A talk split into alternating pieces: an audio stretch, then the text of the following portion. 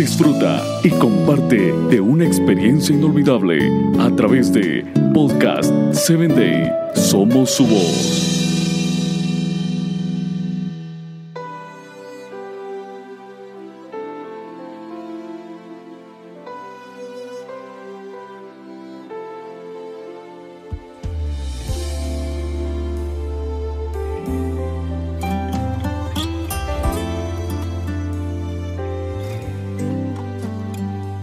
Bienvenido a la palabra que restaura, un espacio creado para ti, para que a través de los relatos bíblicos puedas conocer a Dios y Él obre la restauración que tu vida necesita.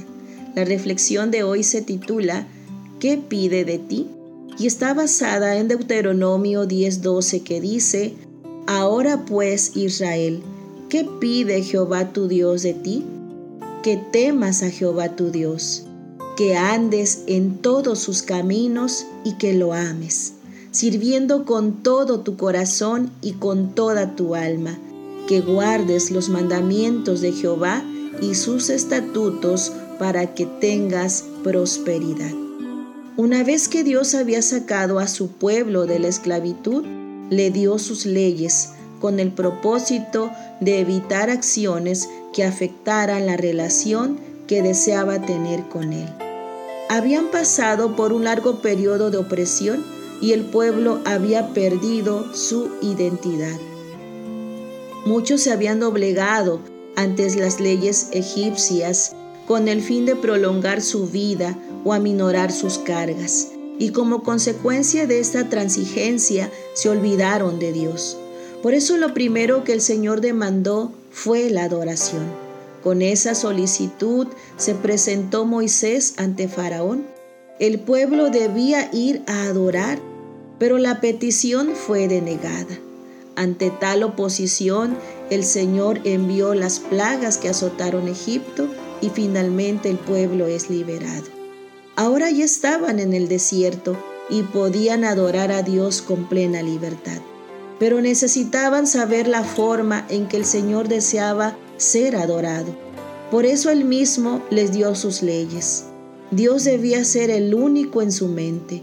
No necesitaban escultura ni imagen alguna como todos los pueblos paganos que conocían. En cada mandamiento escrito con su dedo, el Eterno expresaba con exactitud cuál era su voluntad. La adoración que Dios demandaba iba más allá de una ceremonia. La adoración que Dios pedía se concentraba en un estilo de vida, en una transformación del carácter, en la expresión de amor hacia Él y hacia sus semejantes. El pueblo necesitaba una transformación. Mientras estuvieran plagados de paganismo y vanagloria, jamás podrían distinguir la santidad del Dios eterno.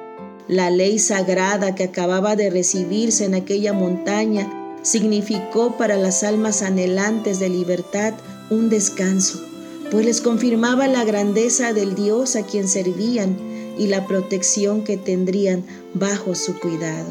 Así también podían disfrutar de armonía al ser considerados humanamente, donde ninguno estaba por encima del otro.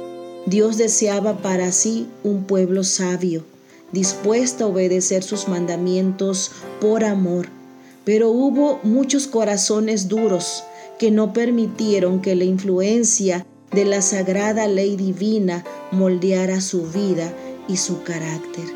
Querido amigo que me escuchas, la descripción del pueblo antiguo no difiere mucho de nuestra condición en la actualidad. Hablar de leyes divinas es ofensivo para algunos oídos.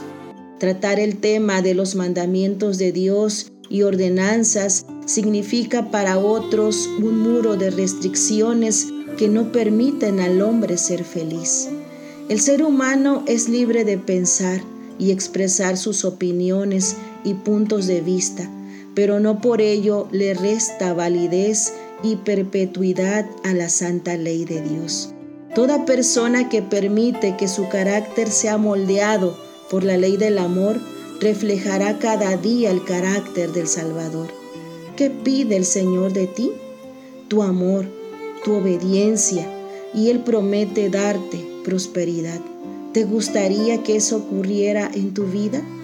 Proponte a partir de hoy obedecer los mandamientos divinos, hacerlos parte de tu vivir y verás cómo toma un rumbo diferente. Verás cuánta paz y sabiduría encontrarás y con ello la capacidad para hacer frente a los retos de cada día. Te saluda tu amiga Telmi Telles y te invito a que me escuches en el siguiente episodio.